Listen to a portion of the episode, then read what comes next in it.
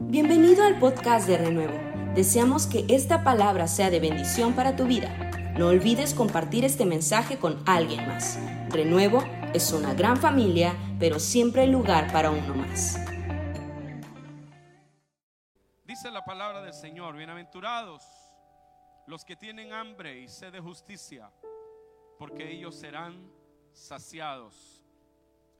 Esta mañana seguimos con esta serie sobre la roca y es necesario que yo insista en que el sermón del monte, en el que casi todos lo que conocemos de él es Mateo 7, cuando dice que el que oye sus palabras y las hace será comparado a un hombre que edificó su casa sobre la roca, y el que las oye y no las hace será comparado a un hombre insensato que edificó su casa sobre la arena y vinieron vientos y ríos y lluvias y la casa se cayó porque estaba sobre la arena, no así el que la había construido sobre la roca, porque aunque vinieron vientos y lluvias y golpearon los ríos, la casa no se cayó. Y muchos damos por sentado que por decreto los que somos miembros de una iglesia cristiana, dos cosas, no tendremos crisis porque estamos sobre la roca y vamos a avanzar en victoria porque asistimos a una congregación.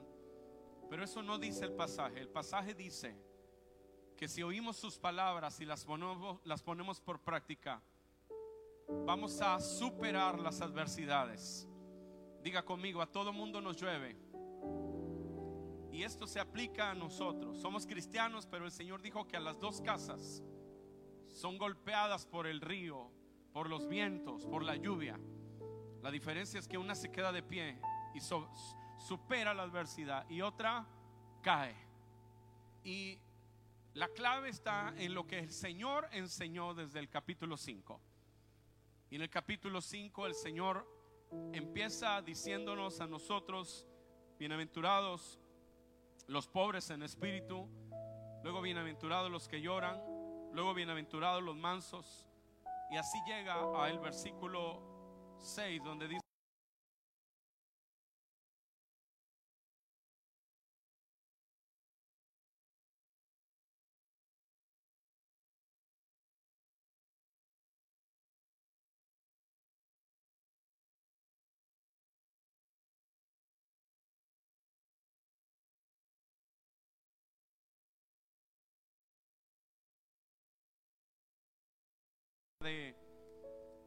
de peregrinos necesitados, a los que algún sistema se les presenta como su salvador.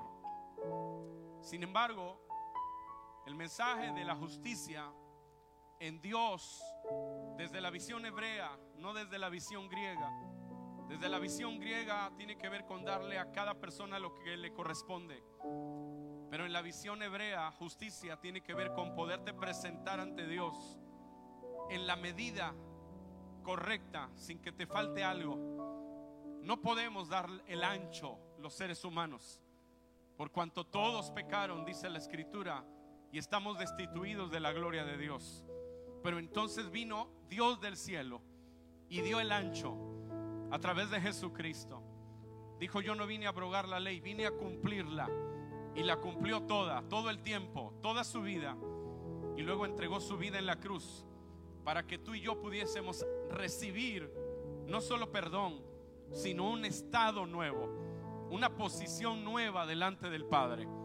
Y al estar en una posición, no en nuestras fuerzas, sino en Cristo, y por eso la escritura está llena de esta conjunción en, en Cristo, en su autoridad, en su justicia, en sus obras, en lo que Él hizo, yo puedo presentarme ante el Padre como si nunca hubiese pecado, no por mis méritos, sino por los méritos de Jesucristo. Cuando usted oye que alguien ora y dice, Señor, por los méritos de Cristo, está diciendo el que lo dice así, que en Cristo hay libertad, hay esperanza, hay perdón de pecados, hay acceso al cielo, hay sanidad y hay milagros. No en nuestra fuerza, no lo compramos nosotros. Él lo compró, Él lo obtuvo. Esta justicia en la que El Señor Jesús dijo que son bienaventurados los que tienen hambre y sed de ella.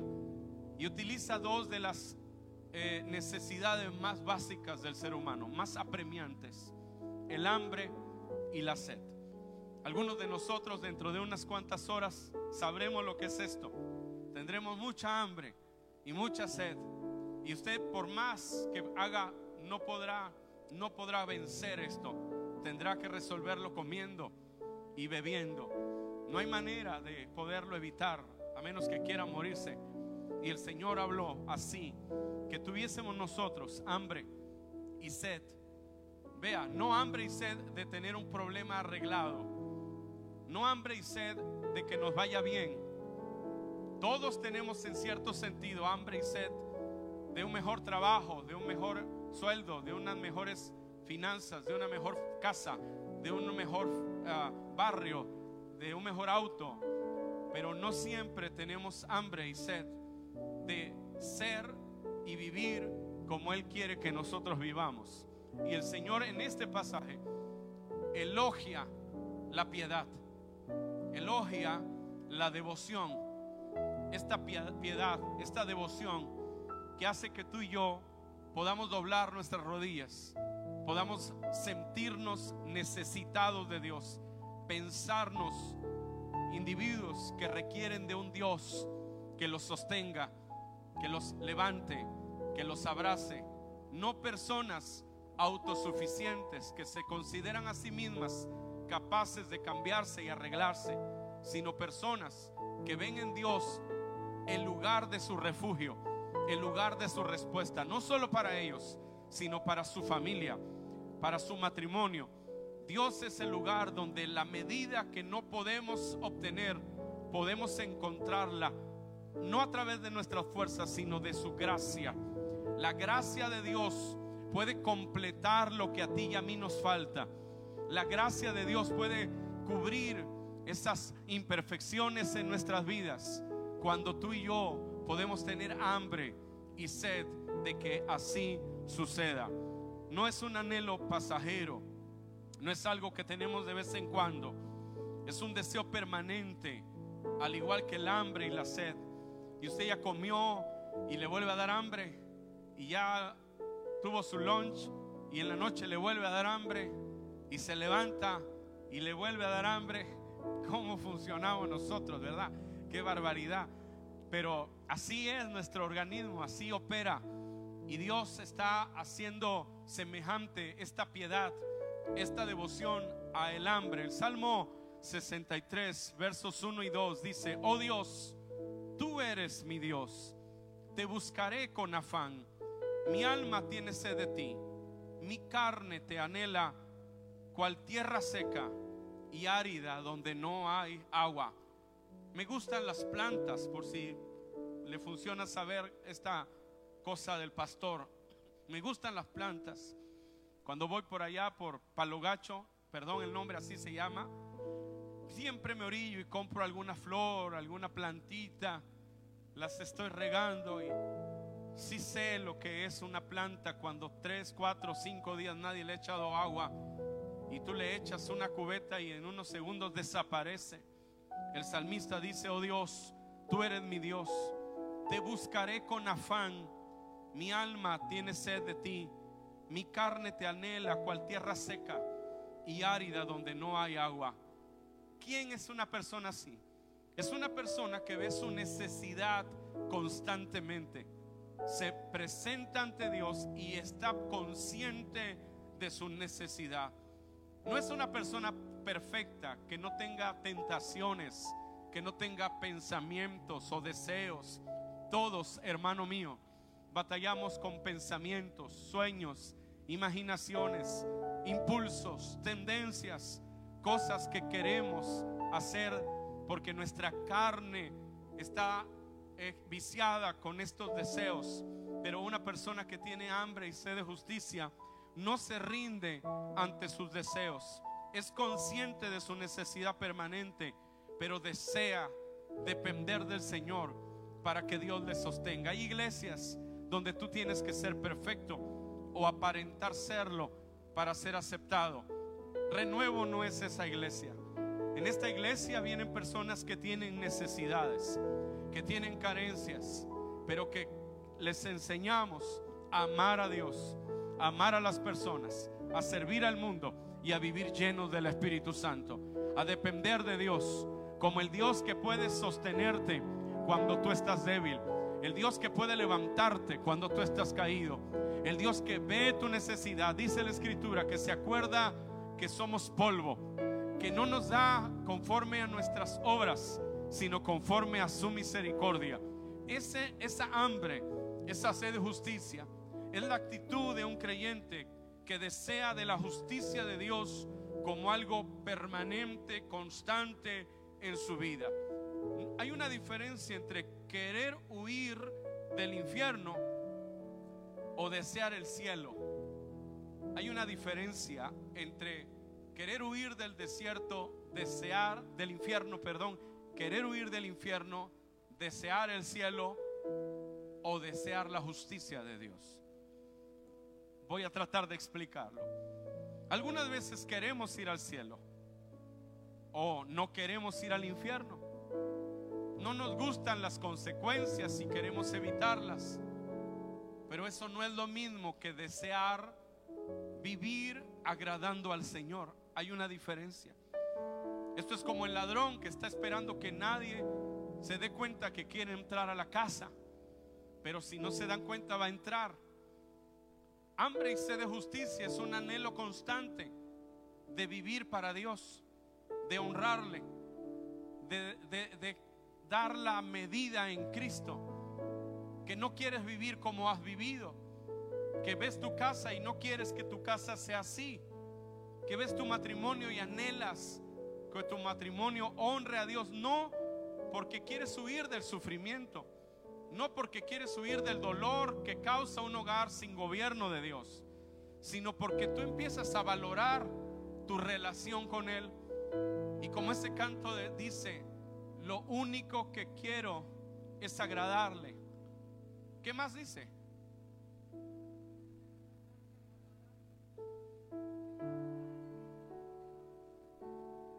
Vengo a tus pies a entregar mi corazón.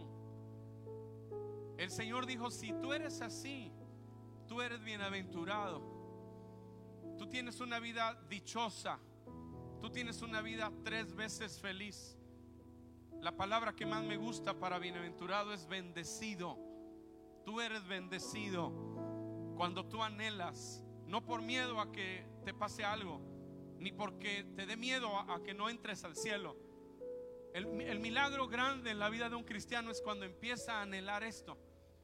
Ya no hay que andarlo persiguiendo para que venga a la iglesia. Ya no hay que andar acorralándolo. Simplemente en su corazón hay un ardiente anhelo de vivir para Dios, de darle lo mejor a Él.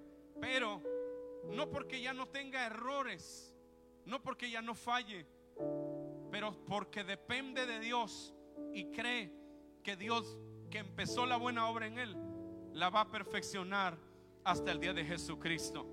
Necesito entonces desear la justicia, más que desear ser feliz o desear que me vaya bien. Necesito desear la justicia de Dios, desear honrar a Dios aunque implique gozo o aunque implique tristeza. Deseo honrar a Dios. Vea, algunos de nosotros, eh, el 99% de nuestras oraciones son, Señor, yo quiero ser feliz, yo quiero estar bien, Ayúdame aquí, ayúdame allá, cambia a mi hijo, cambia a mi esposo, cambia a mi esposa. Yo quiero ser feliz. La mayoría de nuestra relación con Dios en muchos casos es, Dios, ayúdame a estar bien, ayúdame a estar mejor, cambia mi hijo, cambia mi problema, ayúdame en las finanzas, dame un mejor trabajo. Pero esto es diferente a cuando el creyente empieza a decir, yo quiero hacer tu justicia yo quiero vivir tu voluntad. Si me da alegría, lo haré de todos modos. Y si me da tristeza o me causa dolor, de todos modos lo haré. Porque ahora mi relación contigo no depende si me alegra o me entristece. Depende de que quiero honrarte a ti. Quiero que tú seas el Señor de mi casa. Porque yo te amo. Eso es todo. No hay más que decir sobre este punto. Recuerdo cuando las niñas eran pequeñas y se peleaba Jacqueline y Patrice y, y Génesis. Y yo ponía una allí y ponía otra allá. Decía, se quedan ahí paraditas, están castigadas.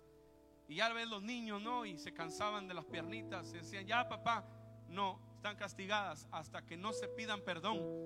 Si no se piden perdón, no se pueden quitar de esa esquina. Y trataban de resistirse un ratito, como todo niño, ¿no? A ver si hay una chance, ¿no? De que no tenga que pedir perdón. Hasta que ya el castigo producía el milagro. Y una de ellas decía, ok, yo quiero pedir perdón. Y ya venía, perdóname, hermanita. Ok, ¿y tú? Perdóname, pero así como de ese perdón de, dientes para afuera, ¿no? Ok, bien, dense un abrazo y dense un beso. Uy, otra vez y otra lucha. Pero en el camino lo único que queríamos es que realmente nuestro hogar pudiera hacer lo que Dios dice que debemos hacer en la vida. Algunos de nosotros, nuestro hogar no tiene mucho de Jesús. Nuestra vida cristiana es aquí, en la reunión. En nuestra casa la cosa es otra, las relaciones son otras, la forma en que nos tratamos es otra, pero algunas veces huimos de eso porque no nos gusta que Dios nos arruine los planes, que Dios se meta a nuestra vida.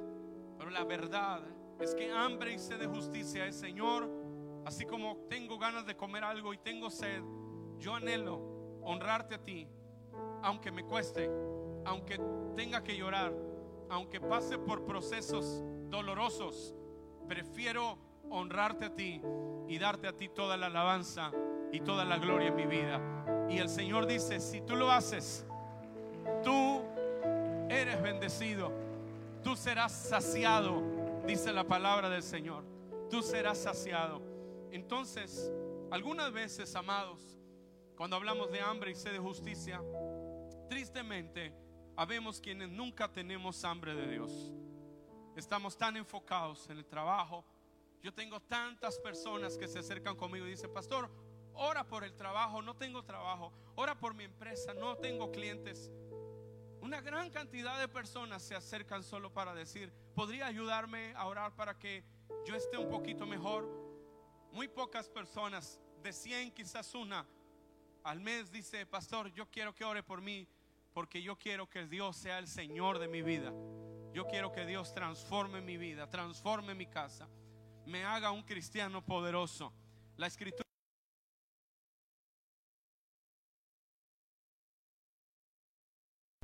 sino por el alimento que permanece para vida eterna, el cual el Hijo del Hombre os dará, porque a este es a quien el Padre Dios ha marcado con su sello. Isaías 52, versículo 2, dice, ¿por qué gastáis dinero en lo que no es pan y vuestro salario en lo que no sacia? Escuchadme atentamente y comed lo que es bueno y se deleitará vuestra alma en la abundancia. La abundancia, el deleite de la abundancia no solo es cuando puedes ir a la mejor tienda o al mejor restaurante. El deleite de la abundancia es cuando Dios en primer lugar está contigo está en tus hijos, está en tu familia. Y entonces dice la escritura, y todas las demás cosas vendrán por añadidura. Algunos de nosotros decimos, hay quien dice, yo no tengo hambre de otra cosa que de que me vaya bien en la empresa, en el trabajo.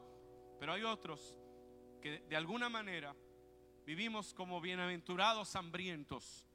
Suena raro, ¿no? Un bienaventurado hambriento. Pablo dijo, miserable de mí, ¿quién me librará de este cuerpo de muerte? Es un hambriento, un hambriento, pero bienaventurado. El bien que quiero hacer no hago, el mal que no quiero ese hago. Tú me has dicho, bástate en mi gracia, porque mi poder se perfecciona en tus debilidades. Miserable de mí. ¿quién me librará de este cuerpo de muerte? Dijo él, el querer en mí, el querer está en mí, pero no hacerlo. Está diciéndonos mis ideas, mis pensamientos, mis impulsos, los que están dentro. ¿Cómo podría yo ser libre de desear todo eso? ¿Cómo podría yo vencerlo? Evidentemente en tus fuerzas no puedes. Y esto es algo que muchos cristianos nunca hemos entendido. Por eso no buscamos a Dios. Porque el diablo se encarga de acusarnos tanto que abortamos la misión iniciándola. Algunos hemos estado en la iglesia y ha llegado una crisis y hemos olvidado el llamado, el ministerio, la relación con Dios porque hemos puesto nuestros ojos en nosotros, en nuestras fuerzas, en nuestras capacidades y entonces nos decepcionamos de nosotros. Llegamos a la conclusión, esto no es para mí. Yo soy demasiado frágil, demasiado débil. Yo tengo tantas y tantas tentaciones, tantas y tantas luchas. Yo no puedo. Se nos ha olvidado que en el trono del Padre, Él está esperando que haya alguien que en lugar de mirarse a sí mismo y condenarse, pueda mirarlo a Él y decir, tengo hambre de ti. Mi carne te anhela como la tierra seca y árida está clamando por la lluvia. Yo vengo ante ti porque por tiempo he venido a mí para buscar en mí la respuesta, la fuerza, la esperanza, la libertad. Pero ahora, como el siervo brama por las corrientes de las aguas, así clama por ti el alma mía. Mi alma te anhela. El Dios Todopoderoso que te espera y que está buscando y está diciendo que los que tienen hambre y sed de justicia serán saciados. Seremos saciados del bien de tu casa y de tu santo templo. Alabado sea el nombre poderoso del Señor. Los que tienen hambre de Dios serán saciados. Pero vea cómo funciona esto. Isaías 41, 17 dice, los afligidos y los necesitados buscan agua, pero no la hay. Su lengua está reseca de sed. Yo el Señor le responderé yo el Dios de Israel no los abandonaré. Un hambriento a quien Dios le dice bienaventurado. ¿Por qué eres bienaventurado si estás hambriento? Eres bienaventurado porque eres conducido a conocer el valor correcto de las cosas. Eres hambriento, bienaventurado, porque eres conducido a conocer el valor correcto de las cosas. ¿Alguien me está escuchando en esta hora? Dios nos lleva en una jornada en la que nos empieza a mostrar el valor correcto de las cosas. Las cosas en su momento, en su tiempo, en su debido lugar. Tú en tu lugar, Dios en su trono poderoso. Y lo que te conecta con Él, esa hambre por honrarle, ese anhelo por servirle. Dios dice, bienaventurados aquellos que no dicen, pues así soy y que, y el que me quiera que me acepte tal y como yo soy, con este carácter endemoniado que me traigo. No, Dios está elogiando a aquellos que dicen, no quiero ser así, yo quiero agradarte a ti, no es por Pancho ni por Juan, es por ti. Y cuando traemos esto a la familia, ¿cuántas familias se levantarían? Serán restauradas. ¿Cuántas familias verán la gloria de Dios si cada uno de los miembros de la familia en lugar de estar tratando de ganarle la pelea al resto, pudieran venir ante Dios y decirle, Señor, yo reconozco que yo soy así, pero yo quiero cambiar porque yo te necesito, yo te amo y yo quiero honrarte, yo quiero darte la gloria y la honra a ti. Alabado sea el nombre del Señor. Gracias por quedarte con nosotros hasta el final de este mensaje. Te esperamos en nuestro próximo podcast. Renuevo es una gran familia, pero siempre hay lugar para uno más. Bendiciones.